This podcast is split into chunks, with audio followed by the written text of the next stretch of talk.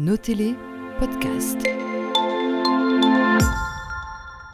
Des problèmes de mobilité flamands réglés sur le dos des Franois, la question mérite d'être posée puisque le projet de contournement de la ville de René risque bien d'impacter des riverains de Saint-Sauveur, le tout sans la moindre concertation, c'est l'objet de l'édito de la semaine.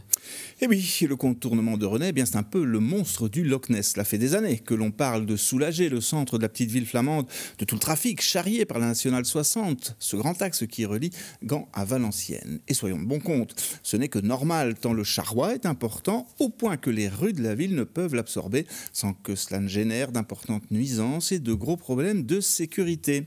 Dans les cartons depuis le début des années 2000, le ronde de ronce, comme on l'appelle, est sur le point de se concrétiser. Et la stupeur, une boucle est venue s'ajouter au sud du tracé, boucle qui passera à quelques centaines de mètres de certaines habitations du village de Saint-Sauveur, et cela sans que ni les habitants ni le collège communal franois n'en aient été avertis.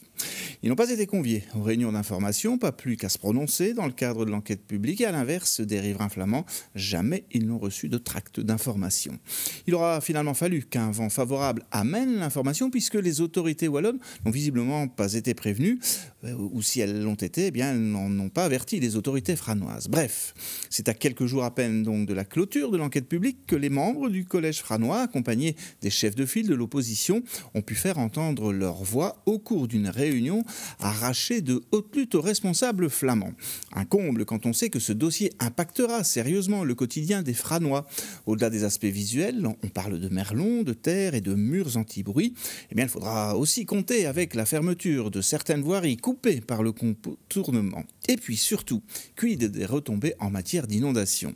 On sait le coin sensible, et tous les efforts fournis ces dernières années pour lutter contre le phénomène risquent d'être réduits à néant par la création d'un large ruban d'asphalte qui s'étendra sur plusieurs kilomètres. Tout cela rend encore plus incroyable la manière dont les francophones impactés par ce tracé ont été tenus à l'écart de toute concertation et même tout simplement de toute information.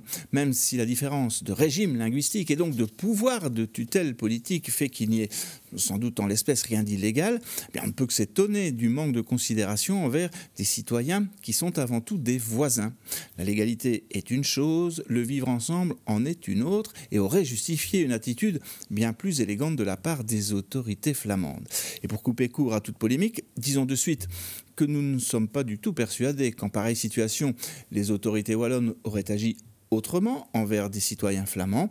Les querelles linguistiques existent, certes, mais elles ont parfois bon dos pour justifier un simple manque de savoir-vivre, voire une certaine forme de mépris. Merci Xavier.